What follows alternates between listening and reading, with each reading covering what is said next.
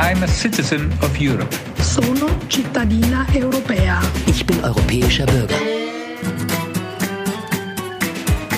Jam Europeană. Európai polgár vagyok. Eu sou europeia. Jag är en medborgare i Europa. Jag som europeanka. Yo soy ciudadana del continente europeo. Jestem Europejczykiem. Esu europieter. Sunt cetățean al Europei. Ja grażdanka Europy. Ja romanianka Europa. Esu europieter. Moi, je suis un citoyen européen. Guten Tag, liebe Zuhörer. Mein Name ist Hauke Ritz. Ich heiße Sie herzlich willkommen zu einer neuen Ausgabe des European Citizens Radio. Heute sitze ich hier in Berlin, Johannisthal, mit Gabriele Gysi. Gabriele Gysi ist die Schwester von Gregor Gysi. Sie kommt überhaupt aus einer sehr interessanten äh, Familie mit einer langen Tradition und Geschichte und vielen historischen Erfahrungen, die sich in dieser Familiengeschichte spiegeln. Ich möchte heute mit ihr über Europa reden, mit einem besonderen Schwerpunkt auf die Situation der Kultur im heutigen Europa. Denn Gabriele Gysi hat ihr Leben im Theater zugebracht. Sie ist äh, Schauspielerin, Regisseur. Ja. Regisseurin ja. auch, kann man sagen. Ja, ne? kann man sagen. Hab Ja. ich seit, mache ich seit 30 Jahren. Ja, hat sich viel sozusagen mit, ähm, mit der Frage beschäftigt, wie etwas inszeniert ist, wie etwas dargestellt wird, was ein bestimmtes Bild, äh, eine bestimmte Darstellung bedeutet, was ungesagt darin noch enthalten ist. Und das bestimmt auch ihren Blick auf die heutige Welt. Die guckt sozusagen hinter die Kulissen, sie fragt nach den Bedeutungen, die mit etwas auch gleichzeitig ausgesprochen und gegeben sind, auch wenn sie nicht auf den ersten Blick sichtbar werden. Ich freue mich sehr auf dieses Gespräch und Ihre Perspektive auf die heutige Situation. Ja, da freue ich mich auch, weil ich mich natürlich freue, wenn jemand überhaupt zu verstehen versucht, worum es geht. Weil das Theater ist von Aristoteles so hoch geschätzt und zwar, weil er gesagt hat in der Poetik, wir lernen nachahmend. Und da wäre dann das Drama, also das Theater, die deutlichste Form des Na Nachahmens des Lebens, des Lebendigen. Und so findet unser Lernprozess statt. So wachsen wir in die Welt. Sonst könnten wir nichts mit Begriffen belegen. Sonst würden wir nichts verstehen können, wenn wir nicht über die Nachahmung uns bewegen würden. Und das finde ich zumal hoch interessant, weil ich dachte, das ist verrückt. Dann ist das Schauspiel, was man so oft als überflüssig erachtet, als Kunstform eben ein hochintellektueller Prozess in der Genauigkeit des, der Lebenssimulation. Du gehst sozusagen den Weg zum Spiel rückwärts aus der Lebenssituation heraus. Du hast eine, eine Fragestellung in einer Szene oder auch ein Monolog ist letztlich auch eine Szene. Wir leben szenisch. Wir sind im Grunde nie allein. Wir sind immer mit einer Sprache verbunden, mit anderen verbunden, auch wenn wir einsam sind und sie uns fehlen. Sind sie eben da als etwas, was, was fehlt. Und uns im Kontext und in der Bewegung zu verstehen. Und zu verstehen, dass wir immer etwas nicht verstehen. Wir werden nie, wenn ich böse bin, sage ich, bitte nicht schon wieder eine geistige Endlösung. Ja, aber wir, wir sind ja heute in einer Situation, wo diese Nachahmungsprozesse, die du beschreibst, äh, vor allem über das Internet stattfinden. Also dort wird etwas angeboten, was die Leute dann nachahmen. Das Problem ist heute, dass über die Ver, Verhaltensforschung die, die, die Tatsache der Nachahmung bewusst machtmissbräuchlich umzusetzen ist und genau nicht als Lernprozess funktioniert, sondern das, was man lernen könnte, ist weggeschnitten und wir werden über die Nachahmung von einer Pose in die nächste gedrängt. Ja, du sprichst jetzt diese Influencer-Kultur an, wo Leute mit ihrer moralischen Ja, nicht nur, auch auf dem Theater oder vorher der Film oder auch die Mode, wie wir aussehen. Also zum Beispiel, äh, finde ich, im Mann ohne Eigenschaften ist es so toll, da beschreibt er, wie, äh, wie die Mode das Kunststück fertig bringt, etwas für alle äh, nötig zu machen und gleichzeitig mit dem Auftrag der Individualisierung, mhm. also des besonderen Einzelnen zu versehen. Und diese Paradoxie, äh, die hat Müsil da wunderbar gefasst. Mhm. Und ja, wir leben eben in Paradoxien und wir müssen die auch aushalten können. Und da haben Leute vor uns lange drüber nachgedacht. Es gibt ganz tolle Werke, mhm. auch zum Beispiel, wie Gedanken entstehen. Also der, der Aufsatz von Kleist, die Verfertigung des Gedankens mhm. beim Reden, ist eben nach wie vor eine super Beschreibung dessen, was im Spiel geschieht. Weil Schauspieler sind klüger, als sie wissen. Und wenn sie vorgeben, klug zu sein, sind sie meistens allerdings doof. Mhm. Aber sie wissen etwas, das nämlich du immer dich in deinem Kopf in eine Übereinstimmung mit der Realität bringen musst. Und du musst auch denken. Und im Spiel gestaltet man letztlich nach dem Prozess des Wahrnehmens und der Begriffsbildung in dem Situativen. Mhm. Also und du sagst ja sozusagen, die, die Kunst, äh, der sprichst du eine besondere Bedeutung zu, dass sozusagen die Kunst letztlich auch die Grundlage für die politische Kritik in Europa gewesen ist, dass wir durch die Kunst bekommen wir äh, Einblick in die Mehrdimensionalität der Wirklichkeit. Äh, wir müssen uns in Beziehung zur, zur Öffentlichkeit äh, stellen in der Kunst. Genau, das, ich bin immer sehr dankbar, wenn du das formulierst, weil es genau das ist. Und mein Denken entspricht, entspricht ja oder entspringt meiner Erfahrung als Schauspielerin, weil äh, du kannst ja nicht dein Leben lang darüber nachdenken, wer spielt was und warum und welcher Volltrottel besetzt dich und wie werden Karrieren gestaltet. Mhm. Also das ist ja, das ist ja schnell abgehandelt. Mhm. Also äh, Stars werden die, die im Mausclub in Kalifornien in Los Angeles rumhampeln. Mhm. Ja, aber zum Beispiel den schätze ich sogar sehr, Leonardo DiCaprio. Der macht auch nichts anderes als der junge Schauspieler in Bruchsal oder mittlerweile ältere. Es ist der gleiche Vorgang der Simulation von Leben. Und zwar gelebt. Und das ist das, was für Außenstehende so schwer zu verstehen ist. Spielen ist Leben. Mhm. Es ist kein Darstellen, es ist kein Vormachen, es ist Leben. Und dieser Prozess ist im Grunde hochintellektuell. Den muss nicht jeder verstehen in der Erfahrung, ist auch nicht nötig. Aber was er uns aufzwingt, ist zu beobachten. Weil du nur über die Beobachtung und die Frage an die Gedanken die die Spieler hätten, überhaupt auf eine Spielsituation stößt, die du dann empfindest. Zum Beispiel, wenn ich mir, darf ich ein Beispiel bringen? Ja. Wenn ich mir Bill Gates, habe ich neulich einen Film gesehen, eine Art über Bill mhm. Gates. Mhm.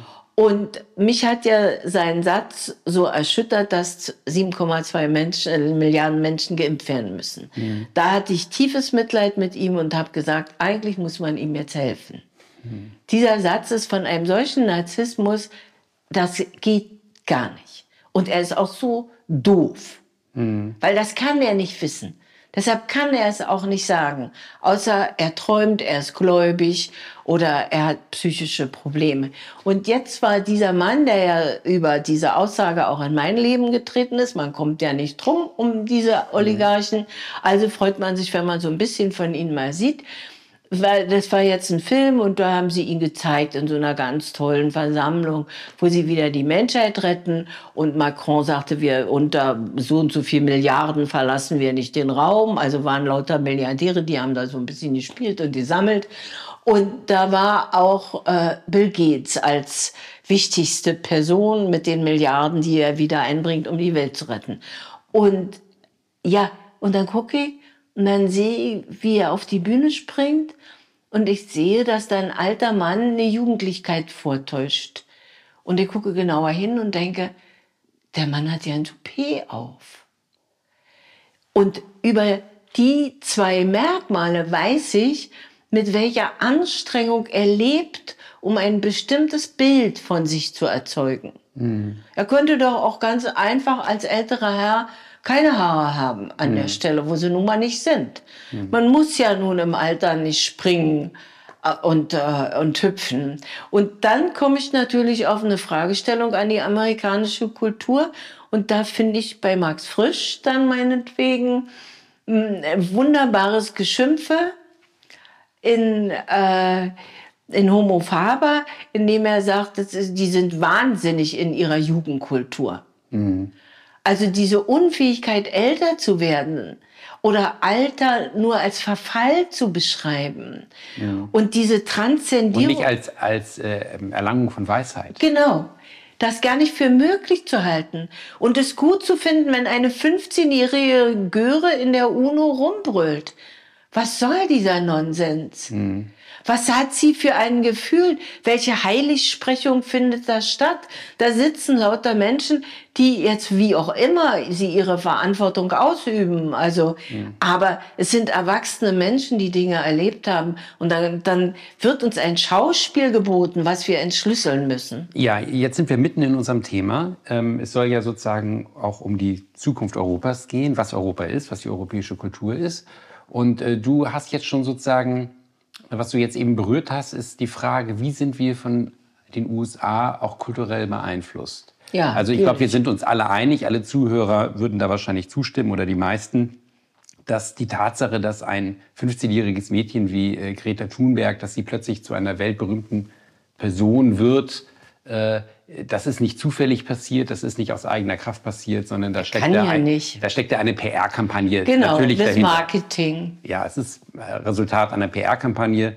Und dann ähm, assoziierst du diese PR-Kampagne aber mit dem amerikanischen Einfluss. Verstehe ich das richtig? Ja, richtig, ja. weil sie sind die Meister des Marketings. Ja. Und sie haben das auch wirklich hoch entwickelt auch über die Verhaltensforschung zum Beispiel. Mhm. Ich staune immer, ich habe mal auch gesehen, einen Bericht, in dem dieser Professor auch gesprochen hat, der sammelte alle Lächeln der Welt mhm. und wollte festhalten, was Lächeln auslöst, warum wir lächeln äh, und wie man das beeinflussen kann mhm. letztlich.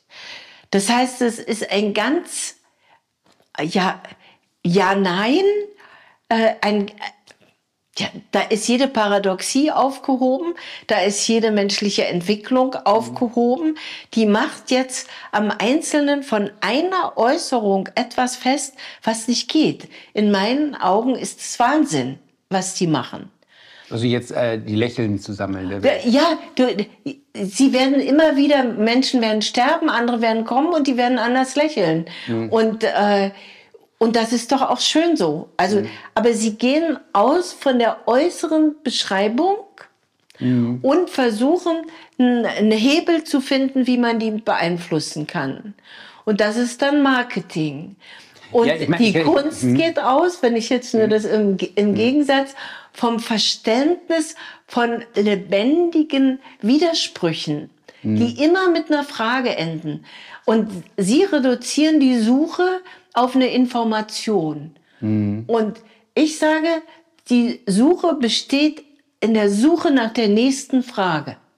Mhm. Genau, also ähm, das hängt vielleicht auch damit zusammen, dass die USA eben ein sehr junges Land sind, äh, wenig Vergangenheit haben, 200 Jahre, ähm, ja. mehr als seit der Staatsgründung. Und ähm, und dass sie mit dieser PR-Industrie, das war ja, als sie sozusagen ihre Wirtschaft wuchs, war das ja gerade die neue Technik. Das kam ja gerade auf, das Kino, ähm, Public Relation, moderne Psychologie. Und sie haben das ergriffen und sind damit groß geworden und sind dadurch auch verändert worden als Land. Ähm, ja, und es ist ja ein Land, das auch durch das Ausmaß der Einwanderung erstmal gar nicht homogen ist. Mhm. Was sie verbindet alle, ist die Behauptung, US-Amerikaner zu sein und der Anspruch, das als was Wunderbares zu definieren. Mhm. Ich wüsste nicht warum, aber Bruce Springsteen singt es mit höchster Leidenschaft. Mhm. Und, äh, sie, und es ist auch so, dass, denke ich, sie, sie kein Bewusstsein für, also die in der, im, im Aus, im Selbstverständnis der Kultur. Mhm. Es gibt ja immer kulturelle Ereignisse, die dann Nationen fordern und formen mhm. oder Kontinente auch mhm. dann meinetwegen. Äh, aber für, also eben meinetwegen für die Schweiz wäre dann die Neutralität etwas ganz Wichtiges, weil wenn es die nicht mehr gibt, gibt es die Schweiz nicht mehr. Genau. Mhm. Und, äh, und die Neutralität ist nicht nur politische Neutralität im heutigen Geschehen, sondern es ist eine Möglichkeit des menschlichen Denkens und Wahrnehmens, die die Schweiz zur Weltkultur beisteuert, mhm. die wir die Aufgabe haben zu verstehen. Mhm. Das wäre unsere Aufgabe. Weil das habe ich mal gedacht, weil ich neulich in der Schweiz war. Es ist verrückt. Die Neutralität gestattet die Erkenntnis von Differenzen ohne Krieg. Mhm. Also die gestattet und fordert das Verstehen und nicht das Recht haben. Und das haben die Schweizer zum Element ihrer Kultur gemacht. Da kann man nur sagen, Hut ab. Mhm. Hut ab, meine Damen und Herren und Kinder und Alte und Greise. Es ist, es ist eine ganz tolle Möglichkeit zu denken. Und da habe ich schon an den Daniele Ganser gedacht. Da dachte ich, das ist verrückt. Der ist wie die Personifizierung des Schweizer Nachdenkens. In gewisser Weise. Der findet immer eine neutrale Position. Mhm. Zum Beispiel ich finde das erstmal gar nicht. Mhm ich bin natürlich, ja gut, also die, die Familie ist wirklich europäisch geprägt, aber eben deutsch. Mhm. Und zwar, weil meine Eltern angenommen haben, den, äh, den deutschen Faschismus, dem sie widersprochen haben, oder dem Nationalsozialismus mhm. und dagegen gelebt haben. Und dieser Auftrag, dagegen zu leben, Mhm. Den haben sie natürlich letztlich an ihre Kinder weitergegeben. Mhm. Das ist ja klar, sonst wären wir nicht da. Mhm. Und äh, das ist eine spezielle historische Erfahrung, die eben die Bayern mit den Kielern und Rostockern verbindet, ob sie wollen oder nicht. Wir haben auch eine europäische Erfahrung, eben die Erfahrung mit Kriegen. Und zwar mit Kriegen, die unsere Länder verwüsten. Mhm. Und diese Erfahrung haben alle, bis auf die kleine Schweiz, die neutral bleibt. Ja. Aber die hatten ja ihren Kampf gegen Maximilian und Wilhelm Tell. Die wussten schon auch, worum es geht. Ja. Und das wäre dann eine europäische Erfahrung, die wir haben. Wir konnten nicht, wenn ich jetzt mal so denke, die Chinesen haben ja eine Mauer gezogen und wollten keinen Krieg führen, haben sie ja damit gesagt. Mhm. Sie haben gesagt, wir wollen keinen Krieg führen. Wir machen hier Schluss. Da, das sind wir. Es ist eine, eine, Fähigkeit zur Selbstbegrenzung und ja. äh, die, glaube ich, in asiatischen Kulturen insgesamt innewohnt und äh, die den Vereinigten Staaten in jeglicher Hinsicht fehlt. Und die muss ihnen fehlen, wenn sie nicht ihre eigene Geschichte zum Gegenstand ihrer Kritik machen und nicht durch Mitgefühl äh, an, äh, an Schwarze, die vor 200 Jahren und später versklavt wurden und nicht dadurch, dass man auf die Knie fällt, sondern dadurch, dass man versteht, in welchem Kontext man groß wird.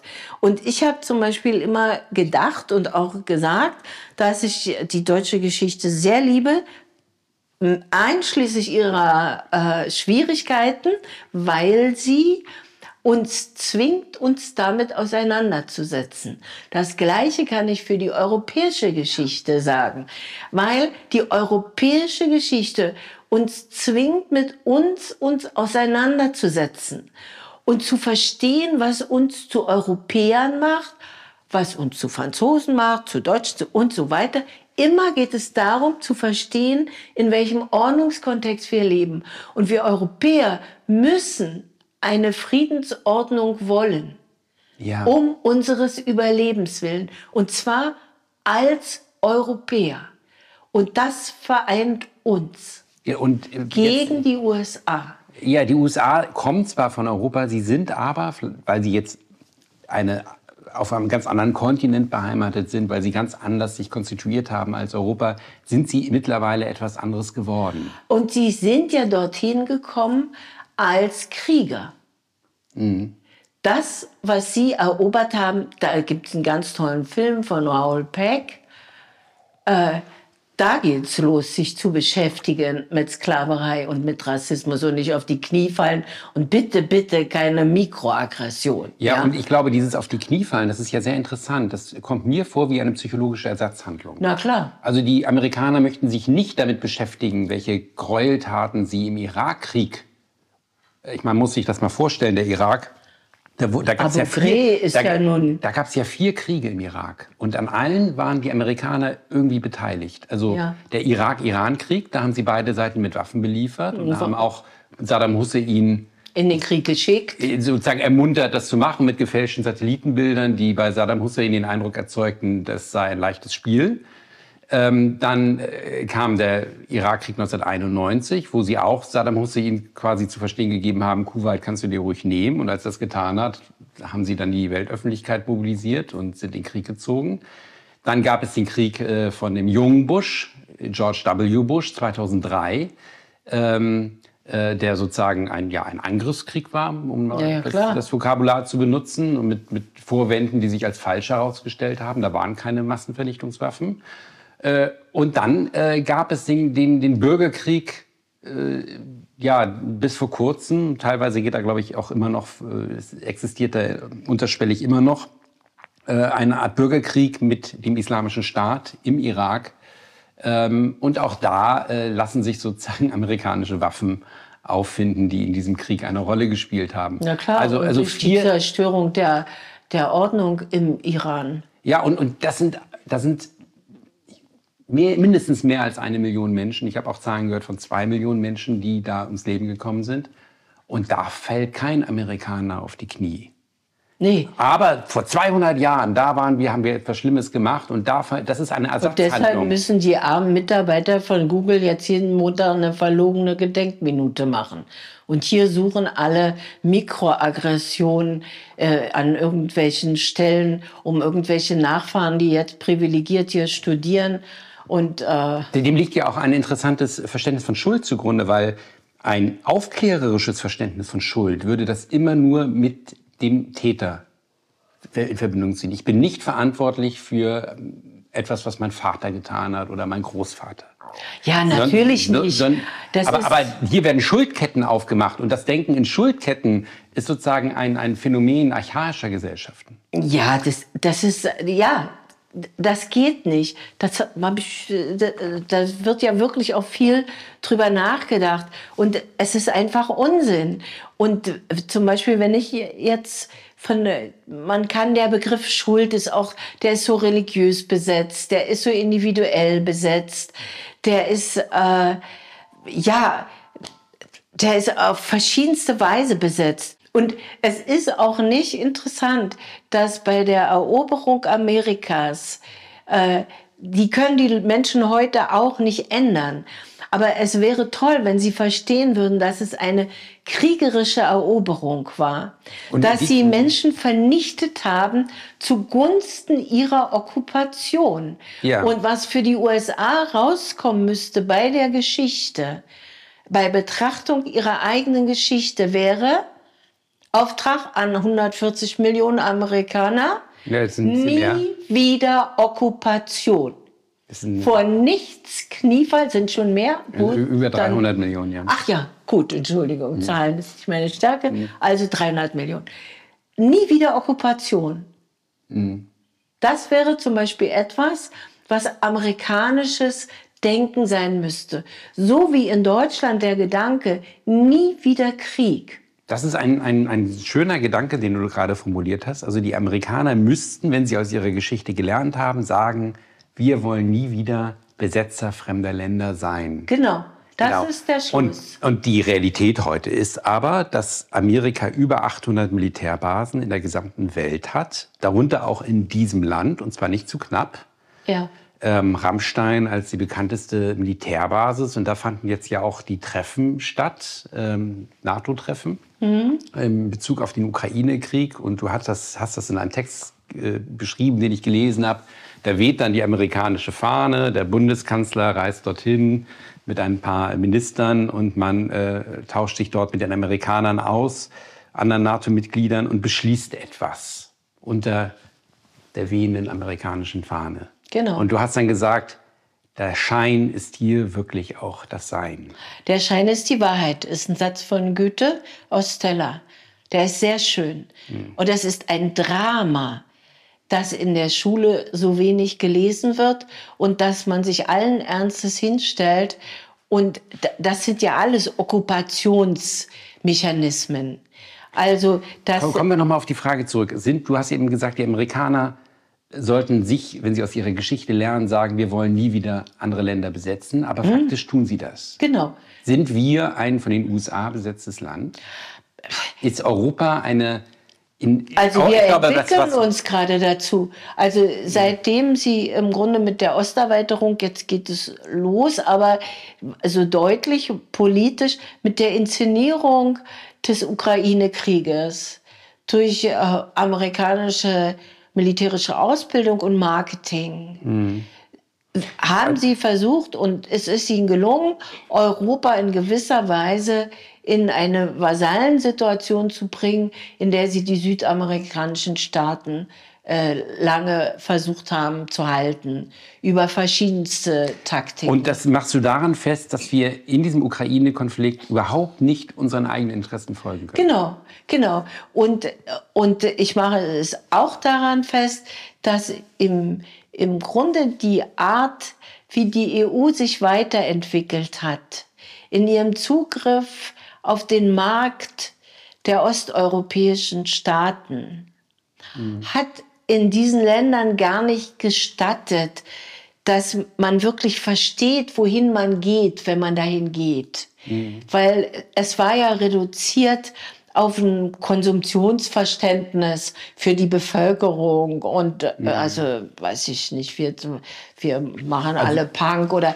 es war in einer oberflächlichen Kulturbeschreibung reizvoll und es war reizvoll in der Vorstellung der Konsumption für die Menschen. Aber die meisten Menschen wussten ja nicht, was ihnen geschehen wird. Und da war eben zum Beispiel die Deut der deutsche Vereinigungsprozess war ja wie so ein Versuch im Reagenzglas. Ja, ich meine, nicht umsonst hießen die äh, Dissidenten der DDR und anderer osteuropäischer Länder äh, zu Zeiten des Sozialismus, die hießen Dissident, äh, Bürgerrechtler. Man hat von Bürgerrechtlern gesprochen, weil sie wollten Bürger sein und fühlten, hatten irgendwie das Gefühl, dass ihnen dies verwehrt äh, war in, in diesen sozialistischen Ländern. Und dann fällt die Mauer, Europa einigt sich, aber niemand wird wirklich zum Bürger. Nee, im Gegenteil. Und das ist, äh, das ist jetzt ganz schlimm, also finde ich ganz entsetzlich, dass im Grunde die europäische Intelligenz, ja, ich muss so brutal mhm. sagen, bis auf die russische, mhm. dass die äh, in dem europäischen Vereinigungsprozess nicht gelernt hat, die europäische Dimension zu verstehen, sondern in einer Technokratie, die von außen gesetzt ist, durch die EU erstickt wird. Also wir haben sozusagen zwei Dinge, die Europa in die Klammer nehmen. Auf der einen Seite haben wir sozusagen die künstliche amerikanische Kultur mit ihrem Pub Regulation, Hollywood, äh, Schuldkultur, die quasi hier rüberschwappt. Und auf der anderen Seite haben wir eine technische, eine technokratische Europäische Union, die eigentlich nur aus Verträgen besteht äh, und rechtlichen Zwangsmechanismen, äh, undemokratisch. Und keinerlei wirkliches Kulturinteresse hat. Keinerlei, und, was man ja auch daran sieht, dass es keinen wirklichen Vergangenheitsrückbezug gibt, der genau. weitergeht als 50, 60 Jahre. Ja. Genau. Und das, das dann, weiß ich nicht, dann arbeiten sie sich antikommunistisch ab. Das ist alles geschenkt. Es ist so dämlich.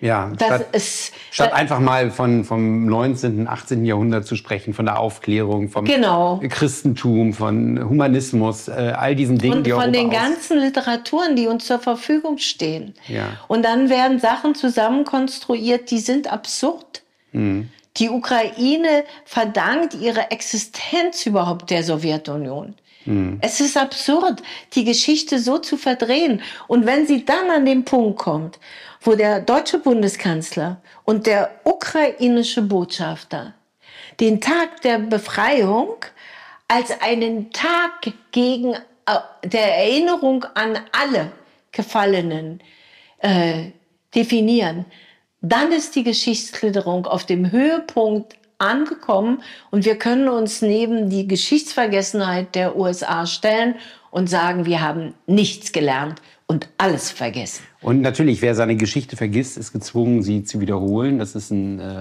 eine bekannte Weisheit.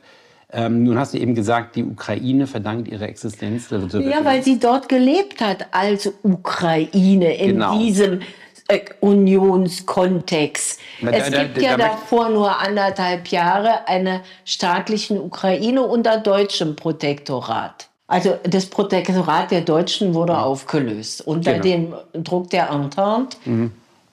Und, äh, und dann äh, konstituiert sich die Sowjetunion und die Sowjetunion besteht aus vielen Republiken. Das heißt, und vielen das sind, Völkern. Ja, vielen Völkern. Das heißt, die Sowjetunion ist sozusagen äh, konstituiert worden als eine Union von Teilstaaten oder Teilvölkern. Teil, ja. Ich glaube, es war eben ein Staat mhm. mit vielen Völkern. Mhm. Und das haben sie auch gelebt. Mhm. Und was uns überhaupt nicht helle ist, wie modern dieses Konzept war. Mhm.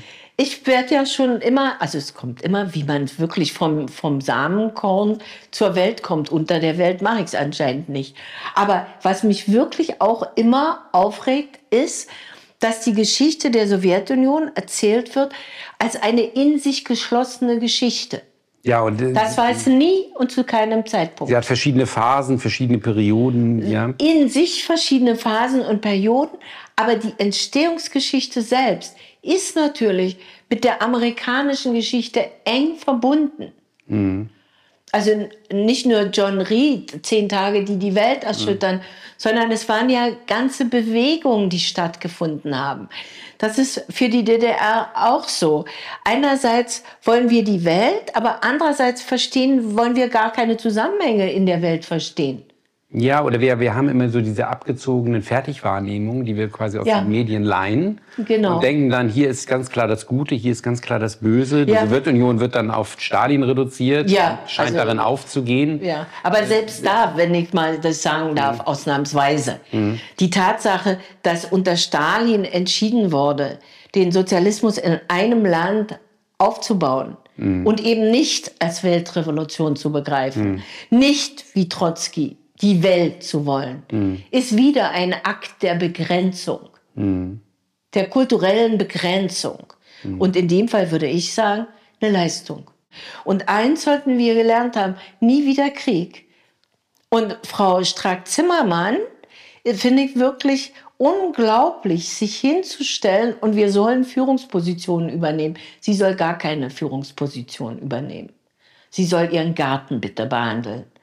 Also es ist. Ja, man hat tatsächlich das Gefühl, dass die Politiker, die uns augenblicklich re regieren, überfordert sind äh, in, in der Politik, die sie ausführen. Sie handeln offensichtlich nicht aus der Position der Verantwortung, sondern sie vertreten Partikularinteressen, Einzelinteressen. Ja. Im Falle von Strack-Zimmermann kann man das sogar rückverfolgen zu den Interessen bestimmter Rüstungskonzerne.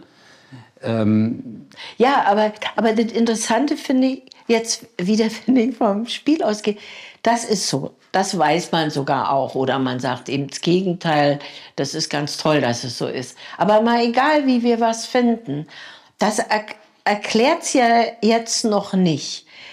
Die, sie, für, für meine, mein, in meinen Überlegungen fehlt ihr eben der, des Gedankens. Sie ist so eindimensional mhm. In dem, was sie sagt, jetzt nicht nur politisch, aber auch wie sie sagt, mhm. wie sie sich ausdrückt, wo kein Platz ist. Das gleiche kann man von Baerbock sagen und von Habeck könnte man ja, auch sagen. Von diesen ganzen jungen mhm. Leuten. Und die wiederum, und das ist auch interessant, weil es korreliert mit einem bestimmten amerikanischen Verständnis von Personalisierung. Ich mhm. habe zum Beispiel mal so eine Dame im Fernsehen gesehen, die sagt allen Ernstes, also was die Russen nicht können, ist, wie wir, wir gestalten unsere Biografie. Also dümmer geht's nicht. Mhm. Also sie meinen, sie gestalten ihre Person. Und was gestalten sie, ist ein bestimmter Lifestyle. Mhm. Das heißt, der Ausdruck der totalen Oberfläche. Mhm. Und, also, und die Größe, was die Europa gekonnt hat durch die Jahrhunderte von der Renaissance bis äh, ins 20. Jahrhundert hinein, als es diese große Periode der europäischen Kunst gab, war ja gerade Schein und Wesen zu unterteilen. Genau. Und, und sozusagen den Schein, ein Kunstwerk ist ja, besteht ja aus Schein, so darzustellen, dass dahinter das Wesen einer Sache sichtbar wird. Genau. Diese Mehrdimensionalität abzubilden. Und, und immer wieder neu zu fragen. Immer wieder neu zu fragen. Jetzt haben wir eine ganze Generation an Politikern, die, wie du sagst, monokausal denken, von einem Thema aus auf die gesamte Welt schließen, von ihrer Ich-Position versuchen, die Welt in den Blick zu nehmen und dabei eben Opfer des Scheins werden. Ja, und, und der Schein, das ist, ach, danke, das ist wirklich wunderbar, weil es so ist, weil der Wunsch dann nach Leben in der Pose erstickt. Mhm. Und deshalb kriegen die Menschen Posen angeboten. Ja. Und die Pose tötet die Erotik. Die Pose tötet den Geschmack. Die Pose tötet alles Lebendige. Mhm. Und wir haben ein Arsenal an Posen. Und jetzt sollst du noch dein Geschlecht wählen und in eine Pose verwandeln. Ja, überhaupt, dass man äh, anfängt, diese Dinge öffentlich zu kommunizieren. Das ist ja. Die Posen. Ja. Sie, sie kommunizieren keine Inhalte. Und das, Sie treten auch nicht in einen Dialog über ein Thema. Genau, über etwas. genau. Hm. Und zum Beispiel das, finde ich, ist ein Erkennungszeichen, das man sich merken kann. Wenn mir serviert wird, Putins Krieg, weiß ich, es stimmt nicht. Wenn mir serviert wird, Greta Thunberg, die Weltenretterin. Weltenretterin, weiß ich, es stimmt nicht. Hm. Es ist egal. Wenn mir serviert wird, meinetwegen auch, Frau Strack-Zimmermann, die äh, Verbrecherin, also meinetwegen jetzt von den einen, sie oder die wunderbare Kämpferin von den anderen, sie ist es nicht. Mhm. Auch sie ist mehr. Mhm. Auch sie ist nicht reduzierbar auf ihre in meinen Augen dämlichen Aussagen. Mhm. Und was aber so schlimm ist, also wenn ich es jetzt wie gesagt, aus meiner Art der Weltbeobachtung, ist das Tempo, was vorgelegt wird. Das heißt, dass die Leute nie Zeit haben, eine Pose zu befragen. Mhm. Dass ich ähm, mich meinetwegen den Denker von Rodin... Ja, früher, früher, früher war das so, da hätte sozusagen ein Politiker eine Aussage gemacht und dann hätte die Bevölkerung eine Woche lang über diese Äußerung diskutiert. Und man hätte sie auseinandergepflückt, man hätte darüber kontempliert. Und, und heutzutage jagt ein Ereignis das andere und man hetzt nur noch hinterher und ständig äh, fühlt äh, also schwabern Ängste durch den öffentlichen Raum. Ja, und ich kann es auch sagen, es ist eine, deshalb nenne ich das, wir leben wir. Nicht die Chinesen, mhm. nicht die Russen, nicht die anderen mhm. äh, Strukturen und Systeme. Mhm. Wir leben in einem System, also würde ich mal sagen, die, wir die westliche Wertegemeinschaft, mhm. USA, Europa, in einem System der organisierten Verantwortungslosigkeit. Was organisiert wird, ist die Verantwortungslosigkeit. Und zwar in Bezug auf die Nationalstaatlichkeit, in Bezug auf Europa, in Bezug auf die Vorgänge und letztlich auch in Bezug auf unsere Person. Wir haben so viel Vorgaben Mhm. Die wir nie verantworten. Und in meinem Weltverständnis gibt es einen zentralen Punkt und das ist das journalistische Sprechen. Das journalistische Sprechen, was belegt ist mit dem Glauben an, der, an die Wahrheitssuche, mhm. leistet in der Realität das genaue Gegenteil indem es jedes Wissen zur Information runterdefiniert, mhm. Indem jedes Wissen ausgeschlossen wird durch das Tempo und die schnellen Antworten, die aber in dem Medium selber liegen. Sie sollen ja ganz schnell immer mhm. wieder die nächste Information liefern. Ich würde mir wünschen, mal Pause. Ja, wie kommen wir da raus? Also wie können wir ähm, Europa wieder erstmal erinnern, was Europa eigentlich früher mal gewesen ist, dass wir eine vielschichtige Kunst hatten, ein lebendiges Theater, dass wir eine Öffentlichkeit hatten, die wesentlich langsamer funktionierte und dadurch mehr Raum zum Nachdenken ermöglichte, dass wir nicht amerikanisiert waren, dass wir eine andere Ästhetik hatten als die USA, andere Werte zum Teil auch hatten als die USA, eine andere Weltwahrnehmung auf jeden Fall, ähm, eine viel längere Geschichte. Wie können wir daran wieder anschließen? Im Moment sieht es ja so aus, als ob wir so fest oder so, selbst so sehr amerikanisiert worden sind, der gesamte Kontinent, dem Einfluss von Pub Regulation, Hollywood-Film, der Einteilung der Welt in Gut und Böse, dass man sich ja teilweise gar nicht mehr vorstellen kann, wie wir dort rauskommen können. Also, wenn ich jetzt sozusagen von meinem Minimalstandpunkt mhm. aus was mir was wünschen dürfte, würde ich bestimmte Worte streichen, zum Beispiel effektiv mhm. und woran etwas effektiv gemessen wird. Mhm. Das hätte dann zur Folge, dass wir die Digitalisierung aus den Schulen verbannen. Ja, statt sie jetzt einzuführen, ja, wie jetzt gerade genau. diskutiert wird. Weil an all den Dingen hängen ja Entscheidungen, die nicht besprochen und nicht bedacht werden. Also Corona zum Beispiel war in meinen Augen ein massiver Schritt zur Entalphabetisierung der Unterschicht.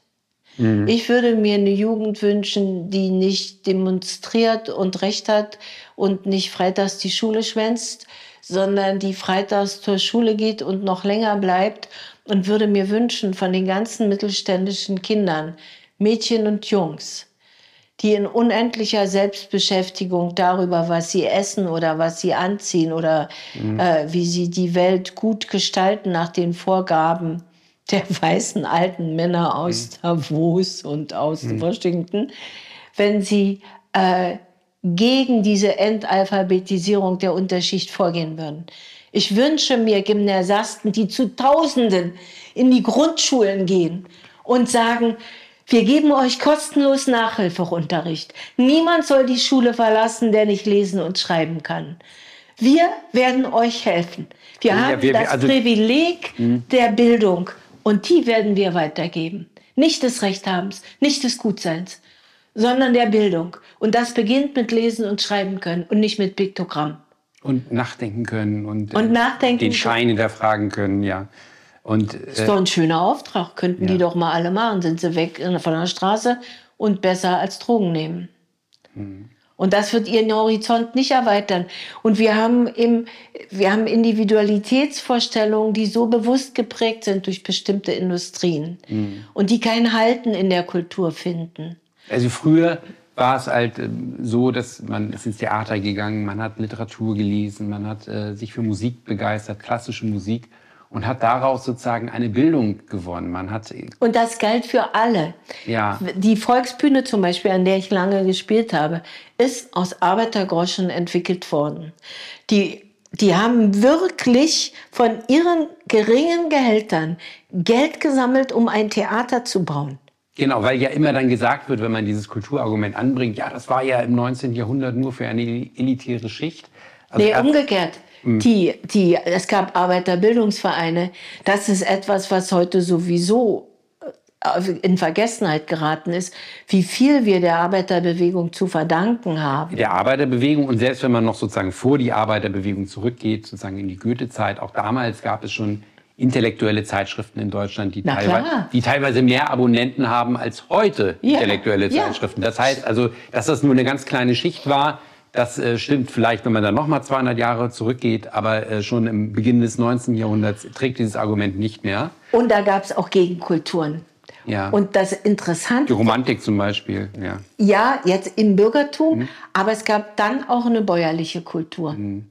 Da bin ich mir ganz sicher. Oder eine revolutionäre zum, Kultur im Folge der Französischen Revolution. Ja, Georg Büchner zum die Beispiel. auch beginnt mit die Französische Revolution mit Lesen und Schreiben lernen. Genau. Weil und jetzt, jetzt also wir, sind, wir haben in Europa diesen Prozess gemacht, beginnend in der Renaissance vor ungefähr 400, 500 Jahren. Dann kommt es zu, einem, zu einer Beschleunigung im Zuge der Französischen Revolution, der Aufklärung. Ein Prozess, wo ständig das Bildungsniveau angestiegen ist, ständig die genau. Alphabetisierung angestiegen ist, die Menschen gelernt haben zu differenzieren, gelernt haben nachzudenken, Schein und Wesen zu unterscheiden, die Politiker kritisch zu betrachten, die Könige und so weiter. Und jetzt wird dieser Prozess umgedreht. Genau. Und ähm, das ist ein tragischer Vorgang. Das ist, heißt, das ist eigentlich ein Vorgang, in dem Europa seine Seele verliert, seine Essenz ja. verliert. Und ähm, also erst verlieren es die Orte, dann die Nationen, dann Europa, dann die Welt. Sie, diese Kulturlosigkeit ist unglaublich. Und, und, und Europa könnte es aufhalten. Wir, wir, wir könnten es wirklich aufhalten und die Welt braucht die Kultur heute dringender denn je. Denn wir sind ja in einer Phase in der Geschichte eingetreten, in der jetzt künstliche Intelligenz entwickelt wird, genetische Manipulation. Äh, die Psychologie hat äh, Fortschritte gemacht, die auch eine immer differenziertere Manipulation von außen erlauben, zumal ja jetzt nicht jeder die gleiche Zeitung liest wie früher, sondern jeder hat seine individuelle Zeitung in seinem Handy, in Na, seinem klar. Laptop. Ähm, und gerade jetzt bräuchten wir die kritische Einspruchsmacht der Kultur. Und gerade jetzt wird die Kultur sozusagen in den Regress geschickt, in die Regression. Und ähm, das gilt für die Kultur und für die Wissenschaft. Die Kultur ist vorher, und da passt man eben immer nicht auf. Du darfst über Theater nicht sprechen als eine Kostenfrage. In dieser Welt ist nichts eine Kostenfrage, weil es wird so viel Geld für so viel Unsinn im ja. Militär, wie plötzlich 100 Milliarden da sind. Hm. Die Schulen fallen zusammen, aber 100 Milliarden. Was meinen wir, wie die Welt militärisch beherrschbar sein soll? Das ist heute, dass die heutz, gerade heutzutage ist sie überhaupt nicht militärisch beherrscht. Nein, und sie wird es auch nicht werden. Ja, es gibt jetzt, es ist ja eine andere Situation als vor 200 Jahren. Vor 200 Jahren waren Länder wie Indien und China wirklich technologisch zurückgeblieben und der Westen oder Europa konnte dort wirklich eine Dominanz ausüben. Aber heute begegnen die uns ja auf Augenhöhe. Ja. Und gerade heute gibt es plötzlich wieder diesen Traum sozusagen einer, einer äh, vom Westen beherrschten Welt. Das ist ein vollkommen Aber, äh, unrealistischer Traum. Völlig unrealistisch und wer die sogenannte politisch propagierte Wertegemeinschaft hat keine Basis. Die findet, die findet keine Basis. Ich habe mir überlegt, was sind denn unsere Werte? Also Effektivität heißt ja Profit. Profit heißt Sieg. Sieg heißt Vernichtung des anderen, der etwas kann. Wovon reden wir eigentlich immer? Was soll das? Mhm. Und, und was ich zum Beispiel an der russischen Kultur so schätze ja. und wo sie so einen enormen Beitrag im Rahmen der europäischen Kultur darstellt. Weil es gibt keine europäische Kultur ohne russische Kultur. Mhm. Ich stimme zu, ja. Das, ist, das können Sie einfach vergessen. Mhm. Also für die Moderne sowieso, also von Tschechow über Malevich, über Majaskowski, über Lisitsky, was auch immer der Anstoß liegt in Russland. Mhm. Und äh, die Amerikaner, die amerikanische Kultur war immer gut im Okkupieren und im Aufgreifen. Mhm. Also das gilt selbst fürs Schauspiel. Mhm. Und äh, aber das verlassen sie jetzt leider, weil sie auch ihre eigene Fähigkeit des Kopierens, wovon man immer von den Chinesen redet, mhm. ja, so ein Quatsch. Die sind viel zu alt, um wirklich zu kopieren. Die sind immer kopiert worden. Mhm. Aber die US-Amerikaner sehr, sehr wohl sind Meister des Kopierens, wenn ich nur vom Schauspiel ausgehe, weil sie ja über die ganzen Einwanderer natürlich ständig von überall her mhm. Anregungen haben, die sie denn dann kopieren. Wunderbar. Mhm. Sollen sie machen. Sie müssen nur die, mit ihrer eigenen Geschichte denken. Mhm. Und wenn sie das nicht verstehen können, sind sie angewiesen darauf, dämliche Hegemonen zu sein. Na, es ist, äh, äh, sie, sind, sie stecken in der Hegemonie fest und sie können immer nur die Hegemonie reproduzieren weil das normale amerikanische Volk fast keinen Einfluss hat. Da gibt es auch eine, eine Studie, sogar einer berühmten Universität, die das belegt, äh, die vor ein paar Jahren erstellt worden ist. Die USA heute, muss man leider so sagen, entwickeln sich immer mehr in die Richtung einer Oligarchie. Man sieht das ja daran zum Beispiel, welchen enormen, welche enorme Macht und welchen Einfluss Vermögensgesellschaften wie BlackRock haben. Oder die Digitalkonzerne Google, Microsoft, äh, Amazon und äh, Facebook und so weiter. Ähm, und diese, und zur kulturellen Gestaltung des menschlichen Lebens fällt ihnen eben nichts ein, außer Sieg. Sie, diese oligarchischen Strukturen denken halt im reinen Interesse der Selbsterhaltung. Sie wollen halt ihre herausgehobene Stellung selbst erhalten. Und da stellt die Kultur für sie eher eine Bedrohung dar. Oh Gott, wenn die Leute alle klug und gebildet sind, dann könnte uns ja was blühen. Also lieber Verdummung. Und deswegen jetzt Digitalisierung schon in den Schulen. Ja, das merken die, Sie statt die Schüler nicht. vor der Digitalisierung Das zu merken. Sie nicht. Ich habe mal einen sehr schönen kleinen äh, amerikanischen Film gesehen, in dem eine, eine Lehrerin aus New York erklärte, dass eben so ein Satz von Bill Gates, äh, womit er ja digitales Lernen begründet, der beste Mathematiklehrer für alle, der ist einfach völlig unsinnig. Das, der ist einfach dumm. Der lässt sich digital nicht realisieren. Und weil sie dann vorgeben, vom Talent auszugehen. Und das ist natürlich ein zutiefst rassistischer Begriff dann wieder oder eugenisch, wenn wir jetzt äh, ganz hart nehmen wollen. Der, sie stellen sich vor, es gibt Talentierte und Untalentierte äh, oder gefühlvolle und nicht gefühlvolle. Zum Beispiel, das stelle ich mir gar nicht vor. Also ich, Sie- denke, also, ich denke, ich- alle Menschen fühlen, alle Menschen, sie können auch nicht anders. Ja. Sie fühlen anders als ich. Ich verstehe vielleicht nicht, warum sie was fühlen. Also wenn der Maasai äh, Finn sich mit der identisch mit den Göttern fühlt und meinetwegen Blut trinkt von dem gejagten Tier, kann ich das nicht nachvollziehen natürlich. Aber ich kann akzeptieren, dass es äh, so ist, weil es so ist. Und, und die Vereinfachung auf sozusagen die Besonderen, die ein Talent haben und dann die Welt beurteilen, ohne Frage in die Welt zu gehen und sie meinen zu beglücken, darin liegt doch schon so viel Dummheit und Arroganz und, und letztendlich dann natürlich auch unbewusster Rassismus. Und wie bewundere ich die Russen dafür, dass die heute noch klassisches Ballett tanzen? Und man muss sagen, äh, als jemand, der Russland ja auch oft bereist hat, ähm, wirklich ein Merkmal der russischen Kultur ist, dass sie kein Rassismusproblem haben. Nein, sie haben es nicht. Sie haben es nicht. Und das, obwohl sie ein Vielvölkerstaat sind, mit, wie mir neulich erklärt worden ist, 150 Völkern in ihrem Land, die gerade in, in den sibirischen Weiten oft sehr kleine Völker, die auch eine andere Religion haben, eine eigenständige Sprache haben. Und trotzdem gibt es kein Rassismusproblem in, in Russland. Ähm, ich war ja auch in einer Zeit jetzt in Russland, als dieser Krieg schon äh, am Laufen war. Und ähm, wir waren ja sozusagen, die Politik, die Deutschland betrieb, war ja schon in einer gewissen Gegnerschaft gegenüber Russland äh, begriffen. Und trotzdem habe ich nie selbst auch nur den leisesten Hauch einer Diskriminierung wahrgenommen. Ich wurde immer als Einzelperson gesehen. Wenn du am Ehrenmal lang gehst in Treptow in Berlin, du siehst nicht einen bösen Deutschen. Ich bin immer wieder gerührt von dieser Form der Großherzigkeit. Und die entsteht natürlich nur, weil sie ein Vielvölkerstaat sind. Du meintest jetzt, du hast eben gesagt, nicht einen bösen Deutschen, du meintest Ja. einen bösen Russen, oder? Einen bösen Deutschen auf dem russischen Ehrenmal in Treptow. Aha. Da haben sie ja lauter so eine Stelen, in dem äh, Kriegssituationen beschrieben werden. Ah ja, hm. Da könnte doch mal bitte ein böser SS-Mann auftauchen oder was. Ah ja, das Nein. meinst du. Hm. Nein. Sie denken es nicht. Ich habe einen der schönsten Kriegs- und Antikriegsfilme zugleich, die Ballade vom Soldaten gesehen. Es gibt nicht einen bösen Deutschen. Ja, oder da gab es auch, ähm, da gab es auch eine berühmte Serie über den Zweiten Weltkrieg, die in den 50er Jahren gedreht worden ist in der Sowjetunion mit etwas mit Frühling. Ähm, ich habe den Namen leider vergessen, es tut mir leid. Ja. Aber da wird auch, äh, wird sehr respektvoll werden dort die Deutschen porträtiert, obwohl das gerade erst etwas mehr als ein Jahrzehnt nach dem Zweiten Weltkrieg war. Ja, und diese, diese, wo ich sage, das finde ich, da können wir schon wieder was lernen. Da kommen die durch ihr zerstörtes Land, durch tausende Kilometer Schlamm, Mord und Vernichtung. Wo- wo wirklich- Und was machen sie als erstes? Die erste Reparationszahlung war der Bau eines Theaters.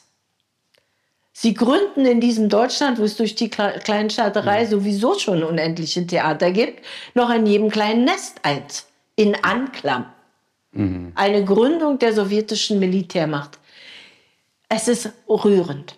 Ja, also man muss äh, die Kultur, also Euro, in Russland kann man sagen, hat seinen Kontakt zu Europa über die Kultur gefunden, über die Literatur, die Musik, das Theater. Und Europa zu Russland. Und Europa zu Russland. Das wird gekappt. Das wird gekappt, weil dieses Europa ja auch selbst den Stellenwert seiner Kultur gar nicht mehr wertzuschätzen weiß. Genau. Man, wenn man jetzt sozusagen die Schulen schon digitalisieren will, dann äh, gibt man eigentlich alles auf, was, mhm. was europäische Kultur mal ausgezeichnet hat.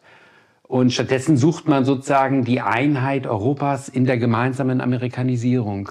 Ja. Und ja. das ist natürlich ein, ein absoluter Fehlgriff und ein Missverständnis größten Ranges.